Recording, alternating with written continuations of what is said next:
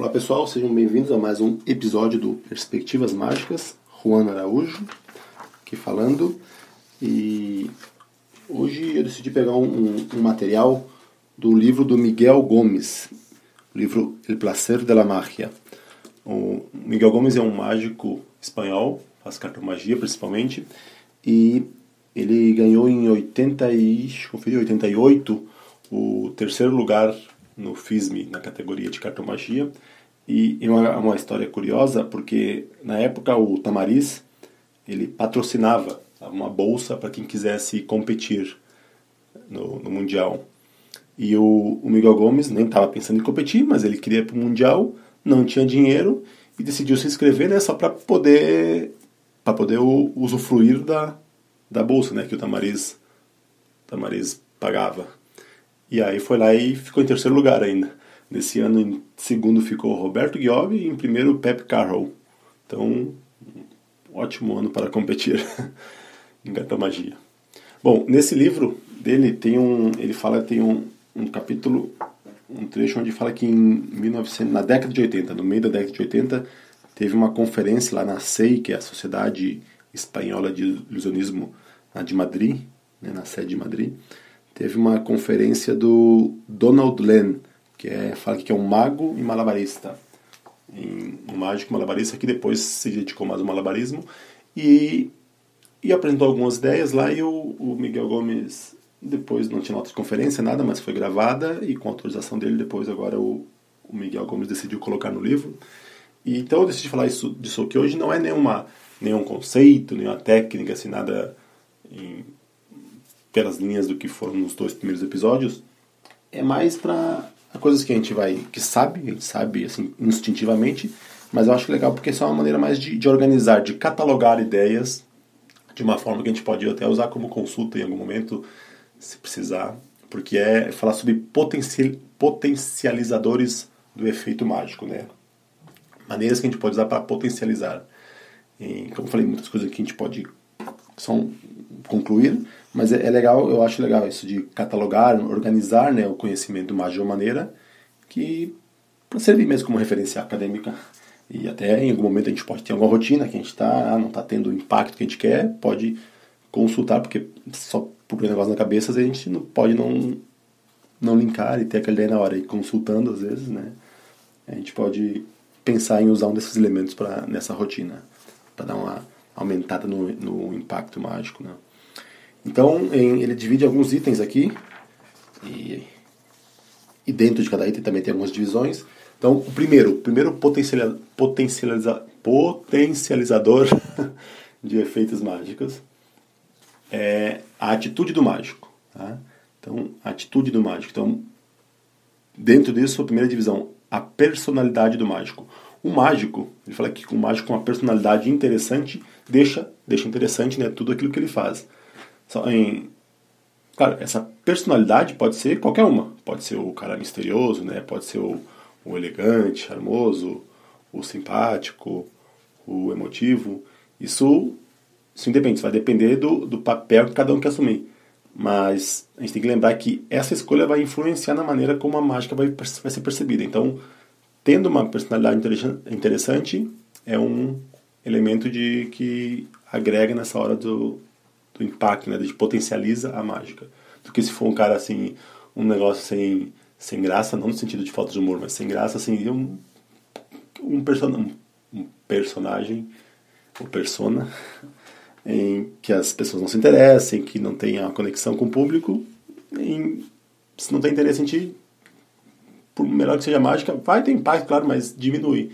A apresentação toda fica melhor se, o se, a, se a personalidade do mágico for algo interessante, né?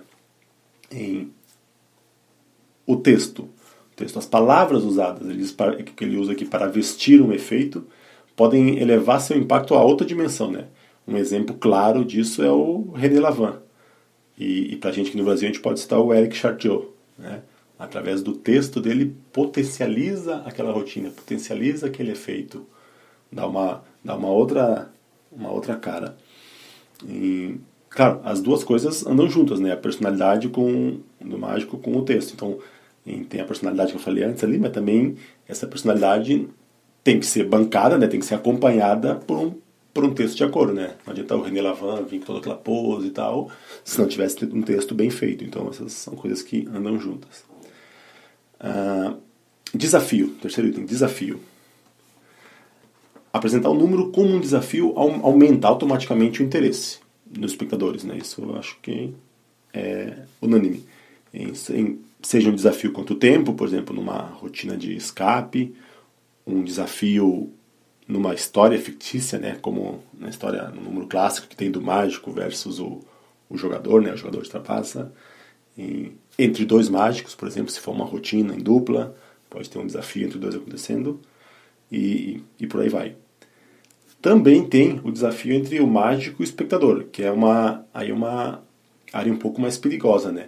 A, a princípio se fala, a gente fala que que é algo que a gente deve evitar a todo custo, né? Devemos, a gente tem que querer sempre que os espectadores estejam do nosso lado, não demonstrar nenhum tipo de superioridade, ou pelo menos não colocar isso como uma vantagem, né, em evidência assim. Mas por outro lado, se for algo bem trabalhado, pode ser uma, uma dinâmica interessante. O Pete Hartley, o mágico alemão, ele tem um pensamento sobre esse assunto de desafios e no, no livro dele, nos Card, Card, Card Fictions, que é bem legal. Em outro episódio eu vou explorar as ideias dele sobre esse assunto, de como explorar essa parte de desafio entre o mágico e o espectador. Em, depois, baixar as expectativas. Pode ser através de uma brincadeira, de uma piada. A gente pode baixar as expectativas do público em relação ao efeito, né? E aí depois, quando a gente finalmente fizer ele mesmo, quando ele acontecer, vai ter um, vai ter um impacto maior. E ele dá o exemplo, por exemplo, da carta ao bolso, aquela muitos, muitos mágicos usam quando diz que a carta viajou, né? Diz que a carta viajou, mostram a carta, tiram a carta do bolso só de dorso, não mostra a face, e diz, não, é não, cinco de ouros, é, é daqui mesmo, e guarda. Na verdade, isso é para cobrir geralmente o método, porque não foi ainda, é uma duplicata, né? Aí depois na piada em palma, mas em, passa com uma piada, guarda de novo, todo mundo acha que é a gag, e, mas aí quando na sequência mostra que viajou mesmo, o impacto dá uma aumentada. Em, outro exemplo clássico é, é, no efeito, né, a gag de uma transposição, né, tipo Carda Cross, por exemplo, onde diz que, um, diz que viajou de um lado ao outro, fala, ah, as cartas já passaram três cartas daqui para lá, de uma pessoa a outra. E, e agora vamos fazer mais difícil, vai voltar. E todo mundo acha que ah, fica pela brincadeira, e depois faz mesmo. Segundo aqui, o autor fala que fazer isso, né, baixar essas expectativas, depois cumprir ela, dá uma aumentada, potencializa do que se fizesse direto. Um, um, exemplo clássico também é, é a garrafa, né, desaparição do Norm Nielsen, onde faz a brincadeira, diz que desapareceu e para provar segura o saco virado para baixo e, e todo mundo fica na gracinha, na piada. E, e aí o pessoal baixa a expectativa. E aí quando amassa, hum, é uma surpresa, né, o impacto que é potencializado por isso. Mas dá para fazer isso de outras maneiras também, né? Por exemplo, tem uma rotina que eu faço de, de cartomagia, onde eu tento, o, tento influenciar o espectador a propor uma, uma resolução pro, pro efeito.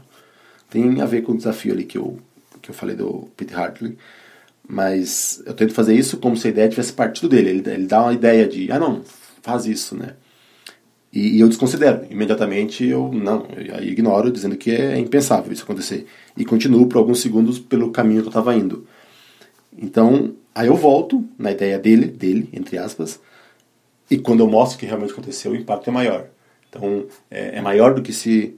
Em, que se eu tivesse, se ele tivesse, se eu feito, tivesse feito direto, né? Claro, aqui o principal impacto se dá por, por ter sido a ideia dele, né? Que ele, esse, esse subterfúgio de criar botar, plantar na cabeça que ele teve a ideia de, do efeito.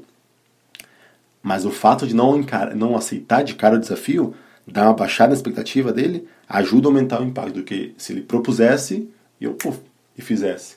É diferente, ele propôs, ele propõe, fala, não, tá louco, isso é impossível.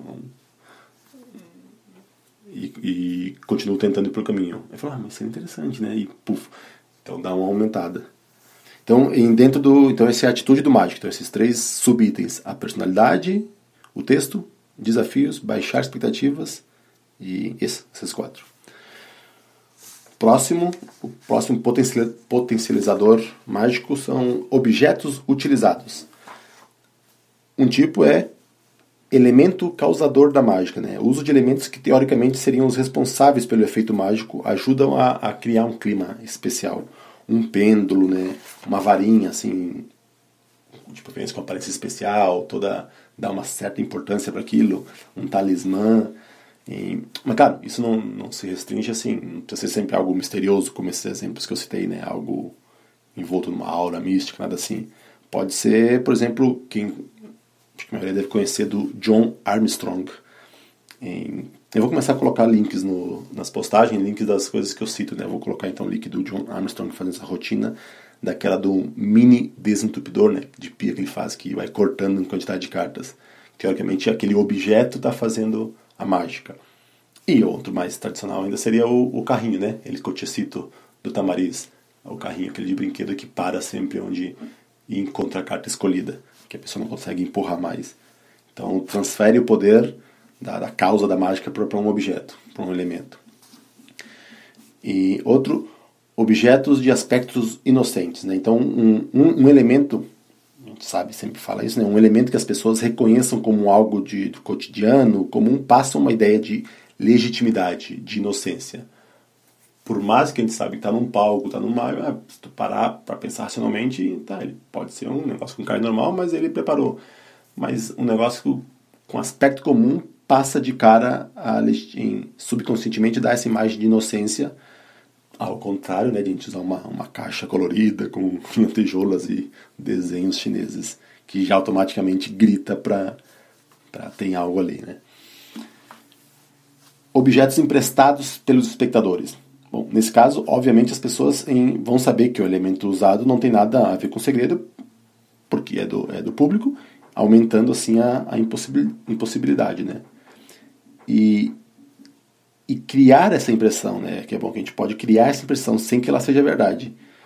Porque podemos, nesse caso, ter um elemento trucado, mas que as pessoas tenham certeza da sua inocência. Por exemplo, em o caso, o caso que me vem à cabeça é dos anéis que se entrelaçam, né, usando o, o anel Himber, que é aquele anel trucado que abre e fecha. E, que onde, através da estrutura, como as, as, rotinas são montadas normalmente, três pessoas, né, três pessoas do público dão seus, seus anéis, pessoas sem nenhum, escolhidas livremente, sem nenhum, nenhuma delas é combinada, e, e eles acabam entrelaçados. Sendo que na verdade tem uma dupla realidade acontecendo, em algum momento tá o trucado junto, mas pela estrutura da rotina, tu consegue mostrar para cada uma das pessoas que o seu anel está ali.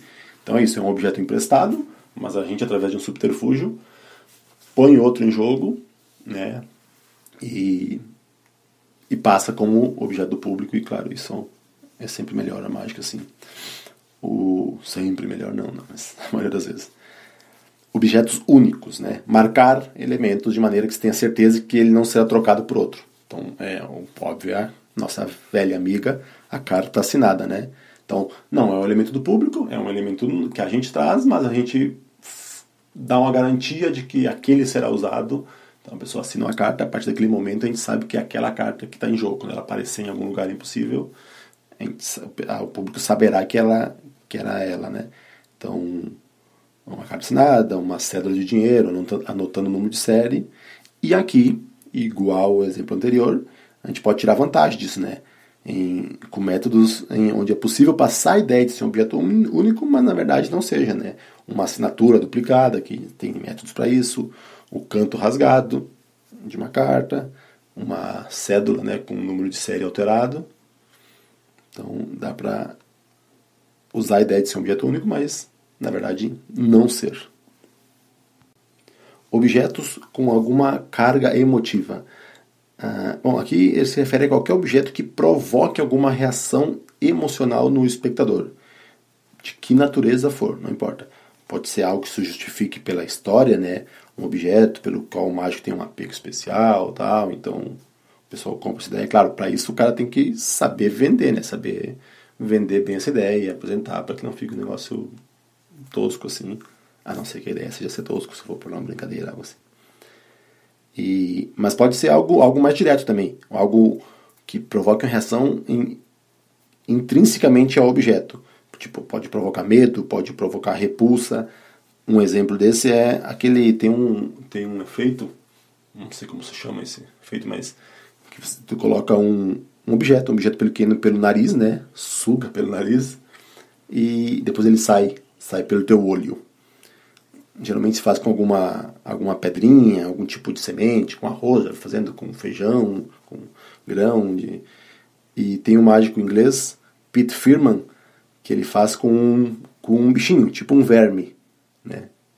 Ele suga aquilo e eu acho que ele faz pela boca, acho que ele come, né, em vez de botar pelo nariz. Ele come, engole e vai empurra, quando estivesse empurrando, saindo e sai pelo olho. Então só aquele, em vez de ser um o efeito é o mesmo que fosse com um grão de arroz, por exemplo, mas cria um outro impacto e não necessariamente mágico, mas é um impacto, essa sensação emocional, essa reação emocional cria um outro impacto geral, uma outra, o resultado é diferente, né, do que se fazer com um bichinho desse, com um verme, do que com um pedaço de arroz, com um grão de arroz. Ah, então isso foi os usos do como, como explorar o uso de objetos, né? Próximo item, o terceiro potencializador é são estímulos sensoriais, tá? Então um estímulo sensorial pode em, em um estímulo sensorial simultâneo, efeito, desculpa, ele tende a intensificar a reação do espectador.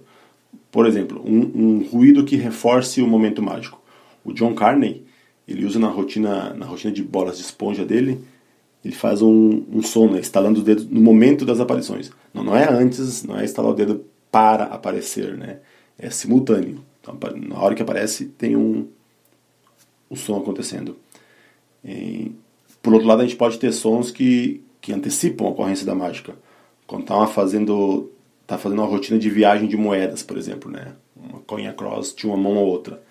Aí tá tipo quatro moedas numa mão, puf, passa a primeira, a primeira moeda de uma mão para outra.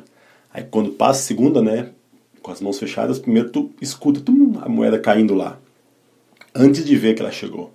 Então isso já cria um momento quando abre e mostra, confirma, né? Isso vai potencializando. E também pode ser usado o som para reforçar alguma falsa realidade. O click pass, por exemplo, né, quando faz uma falsa transferência de uma moeda de mão para outra, então tu pega uma moeda da mão direita, fase de quando está passando para a mão esquerda, ficou com ela direita, e pega uma segunda moeda, se tu colocasse a segunda moeda na mão esquerda e tivesse outra lado, tinha que ter um barulhinho, né? Então tem uma técnica que faz isso, né? Na própria moeda que ficou na mão direita escondida, dá um, dá um, um clique, como se estivesse ela chegando na esquerda. Então isso é, é, um, é, um, é usado o som para reforçar uma, uma falsa realidade. E também quando vai fazer moeda através da mesa, né? Já tá sem a moeda, já fez, já descarregou a moeda, já está embaixo da mesa com na outra mão e com a mão vazia tu faz o gesto de bater a moeda em cima da mesa, né? E por baixo tu bate com a moeda real, né? Simultaneamente para parecer que está lá em cima ainda para dar o som. E até tem aquele negócio de arrastar, né? Tu arrasta a moeda assim e, e faz atravessar. E arrasta embaixo também, obviamente, bate na mesa na hora do, do atravessar. Então é uma sensação sensorial, um estímulo sensorial para reforçar a uma realidade falsa. Em, no, no ato, no ato, a maioria do pessoal que não viu, mas no ato do, do William Seven, do Flasoma agora, ele é todo cheio, é todo acompanhado né, por, por efeitos sonoros. Então não tem efeitos sonoros de, do barulho de uma bolinha, por exemplo, como se fosse um guiso, e não é assim tentando replicar ali, não, porque é um ato de close-up, mas assim, feito no palco, né, com câmera e tal, né, tem, todo mundo tá claro que está vindo do som, do som mecânico, do som reproduzido, né, para tentar simular a bolinha de verdade.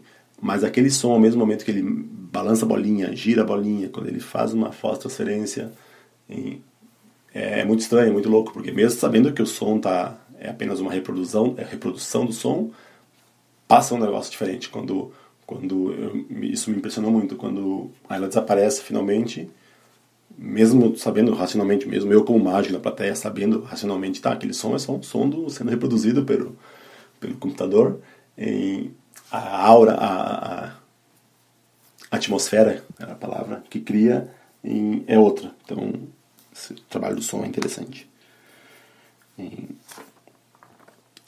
O sentido do tato também, né? O sentido do tato pode ser explorado, por exemplo, quem faz rotinas de torção de metal, né? Coloca lá o, o garfo já, já torto na mão da pessoa e, e vende a ideia, né? Tu manda passar a mão, a pessoa ah, tá sentindo alguma coisa e ela vai sentindo ali dobrado e vende a ideia de que está acontecendo algum movimento na tua mão, como, como se estivesse acontecendo naquele momento a, a dobra na mão da pessoa. Estímulos visuais também, além do próprio efeito, claro, né? E quando é um efeito de mágica, um color change, óbvio, mas estou falando de um efeito visual independente do efeito. Por exemplo, que está na moda hoje o uso de fumaça, né? Vai fazer antes aparecer uma moeda, só que antes de mostrar que sumiu, começa a sair fumaça da mão. Então isso ajuda a reforçar, ajuda a potencializar a mágica. E também ajuda os dealers a ganharem dinheiro, né? Mas isso é outro ponto. Então tá, então esse é, os, os esse é sobre os, os estímulos sensoriais. Quarto, quarto potencializador, o uso do tempo. Então o, o, o bom uso desse recurso pode, pode criar climas totalmente diferentes, né? A própria desaparição da moeda que eu acabei de falar pode ser feita de uma maneira lenta, né, com calma, dando toda uma ênfase, uma, uma importância para aquilo que vai acontecer, ou pode ser feito de maneira acelerada, correndo, né, é apenas mais uma entre várias dezenas de aparições e desaparições numa, numa rotina frenética, né? Que a gente viu, aparece aqui, sumiu, aparece na orelha, tira do cotovelo, coisa. Ou não, tu pode fazer bem devagarinho, dá toda a importância e some. Então, o tempo, como tu lida com o tempo, tem um impacto na, no, no efeito final. Alguém que utilizava esse recurso do tempo muito bem também era o René Lavan, né? Tanto assim na parte física do efeito, vamos dizer, né? Que é quando ele usava o termo lente de digitação e na, na famosa rotina dele, não se pode ser mais lento. Então, no tempo, no físico, que na execução dos movimentos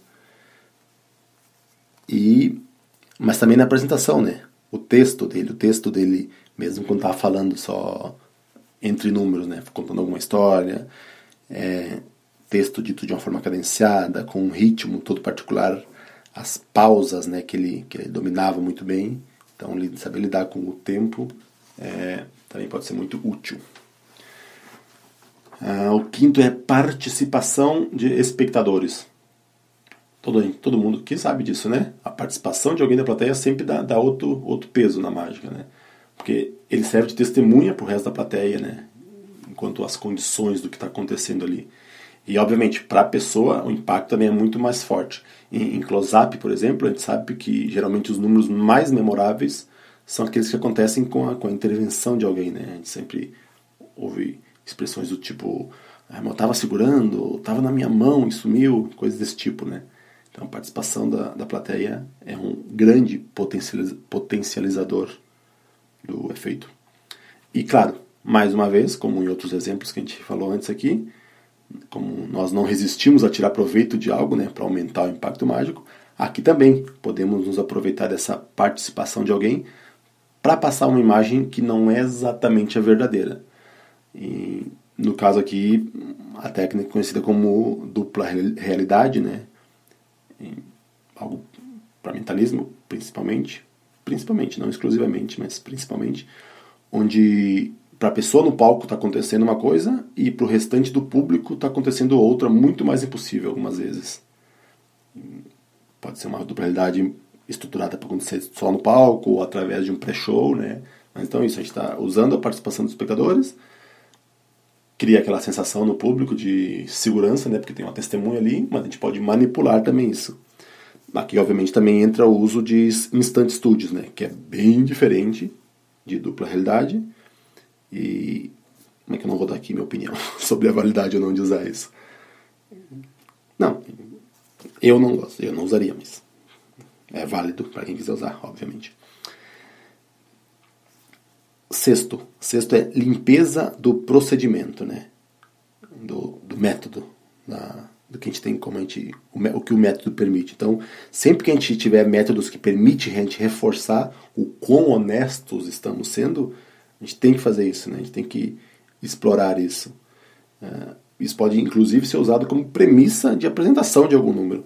O, o Daniel K, do Uruguai, ele tem uma rotina de, para quem foi na conferência dele, conhece, uma rotina de viagem de cartas, né, de card across, onde a apresentação, na apresentação ele fala justamente que ele vai fazer o número sem tocar nas cartas.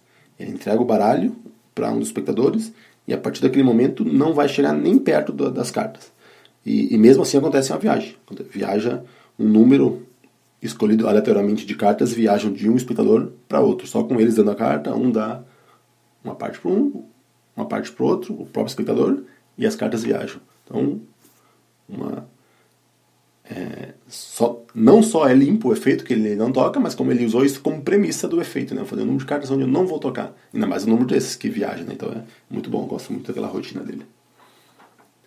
E o último item que ele cita, que ele descreve é linhas argumentais falsas. Então, por exemplo, a falsa explicação. É, é um exemplo, tipo, efeitos tipo sucker trick, né? Onde tu, tu aparenta revelar um segredo, mas depois, em, depois ilude eles, engana. não queria usar a palavra engana, mas se engana no bom sentido eles. Como o lenço e ovo, por exemplo. Né? Tu faz uma apresentação da primeira fase, aí explica como é que é, que o lenço que o ovo é furado, é um gimmick, um, não fala a palavra gimmick, né? Que é uma casquinha de ovo, um ovo de plástico e tal. E só que depois disso tu pega e faz a, a o efeito final, né? É, é um tipo daquele seria talvez uma sub, subcategoria do baixar expectativas, né? Mas é através desse da falsa explicação, né? Como a garrafa que eu citei antes, meio que se mesclam as coisas. O falso erro. Então finge cometer cometer um erro, né? que perdeu o controle da situação e aí depois tu consegue resolver a, a situação. A, por exemplo, até esses dias a gente estava conversando num, num grupo, num grupo que tem do, do WhatsApp, e alguém citou uma rotina, uma rotina que eu, que eu, eu, eu conhecia, mas alguém citou ali, lembrei, do David Williamson, né? Ele manda a pessoa escolher, ver uma carta só, ver, porque ele riflando né, o canto segundo baralho na vertical, o canto superior, e a pessoa olha e larga, e ele até fala, até brinca, mas não, como escolheu o cartão? Nem deu tempo de eu colocar, abrir, colocar meu dedo no meio, né? Então parece que ele que perdeu, não deu certo, mandou olhar outra, e depois, mas não, tá tudo sob controle já, ele já controlou ela. Então parece que vai errado, parece que saiu do controle mágico e, e volta, né? Então é uma falsa, falso erro a pista falsa, né? É outro item. Através de dar. Não chega a ser que nem a falta de explicação do Sucker Trick. Tu deixa o povo concluir, tu deixa, tu estrutura a rotina de maneira que as pessoas chegam à conclusão por elas. Ah, tá ali, ó, deixou. Como se estivesse vazando alguma coisa. As pessoas cheguem por si à conclusão do número. E depois tu. Em, tu vai pro outro lado, elas aí que não, que não eram aquilo, né? Um exemplo é o Spider Vanish, né? Com a moeda que tu faz um gesto simulando um, um, um French drop. A pessoa acha que a moeda desapareceu, mas que está na mão, e quando tu abre a mão né, para fazer qualquer gesto, não está lá. Então as pessoas concluem, vão por um caminho, e depois tu prova que esse caminho estava equivocado. A falsa repetição, né? Nesse caso, tu, tu simula repetir um, um mesmo efeito usando o mesmo método várias vezes. tu simula o mesmo efeito, claro, só que as pessoas vão tentar com o que elas viram antes, acompanhar. Só claro, se tu está mudando o método entre um outro, né, de preferência usando métodos, métodos um que anule o outro, isso vai faz com que elas vão se perdendo, né? Porque elas vão até. Uma hora tu usou um método, aí na segunda repetição tu usa outro método, mesmo que elas estivessem desconfiando no método A na primeira vez, como agora na segunda vez o método A não faz sentido, elas, ignoram, elas apagam isso como uma explicação. Então tu pode usar o método A, o B e o C, no final elas vão apagando todas as, as as possíveis. Ele cita aqui como exemplo a rotina de carta ambiciosa do Dai Vernon, que é um efeito um bom efeito disso, que cada momento ele vai usando um tipo de método e vai cancelando, né? O último, a última subdivisão dessas linhas argumentadas falsas é o é um falso status quo, que ele fala, um falso estado de alguma coisa, né? Então, por exemplo, fez algum número onde a pessoa misturou, embaralhou, o baralho foi usado, misturado, assim, de uma maneira claramente que as pessoas lembrem. Depois, de algum momento, tem uma troca. Quando volta, as pessoas acham que aquele estado é o mesmo ainda. Que se tu pode falar isso, ah, um baralho misturado por vocês e faz um número que, que se torna inexplicável com isso. Porque elas estão ainda com a ideia que aquele estado é verdadeiro, sendo que já não é. Em, por exemplo, outro, outro exemplo né, de falso status quo seria o misreading, né, de alguma informação, que é miscall, quer dizer, é, por exemplo, o, o Daryl. Eu lembro da rotina do Daryl, onde ele pega uma moeda, pega a moeda da pessoa, a pessoa coloca as iniciais, e ele já viu as iniciais, troca por uma outra moeda, e já faz o que tem que fazer. Então ele está tá com uma duplicata sem inicial nenhuma, e quando vai fazer o, algo importante com ela, né? Ele olha, né, tá virada como se tivesse virado para eles iniciais, fala, ah, D, D de quê? Qual é teu nome? Ah, Daniel, não sei o quê. Então, uma, uma sutileza, né, que ele vem de ideia de que aquelas pessoas têm ideia que ele está vindo a iniciar naquele momento. Então, quando na verdade já passou há muito tempo. De carta também faz isso, tem momentos que a gente olha uma carta é outra, já e fala, ah, cinco de ouros e coloca no meio. E já não é, o de ouro já está na carteira há muito tempo, não sei, algo assim. Tá? Então, é, exemplos desses que tu cria uma situação falsa. Obviamente, isso, quando dá conclusão do efeito, vai aumentar muito mais o, o impacto. Então, então é isso. Só de fazer uma, recapitulação rapidinha, porque são várias, tinha divisões dentro dos itens, né? Então, os sete itens são a atitude do mágico, primeiro. O segundo, os objetos usados. Terceiro, os estímulos sensoriais. Quarto, o uso do tempo, a manipulação do tempo. Cinco, o uso dos espectadores. Seis, a limpeza do, do procedimento, do método. E sete, as linhas argumentais falsas. Como eu falei, não, é nenhum, não tem conceitos novos, teorias novas, nada que técnicas novas, mas é interessante tu ter isso catalogado de forma organizada, como eu falei lá no começo. Ah, tô com uma rotina assim, mas não tá tendo impacto que eu, que eu gostaria pode olhar para essa lista de coisas e ter ideias, né? Só ter ideias. Ah, aqui, aqui se eu fizer, se eu causar um, um espectador ter uma atitude que faça um desafio, não sei o quê, ou qualquer coisa, né? Se eu tiver tá, o cara não está aproveitando o impacto, porque estou indo muito rápido do clímax desse momento para a próxima fase. Então, sabe, tem que diminuir a questão do tempo lá, né? Então é legal, é legal para tu ver lá, ter catalogado isso, poder analisar o que, que tu pode usar numa rotina, na, numa rotina sua, que esteja trabalhando ou que já use. Beleza? Então é isso. Espero que tenham gostado. Acho que esse aí ficou mais longo que o dos últimos, né? Eu falei que tentar manter entre 15, 15, 15 e 20, acho que deu um pouquinho mais. E como sempre, peço que se gostaram, compartilhem, avisem os amigos que não conheçam ainda, curtam lá o, a página do Perspectivas Mágicas, compartilhem as postagens. E obrigado, até mais.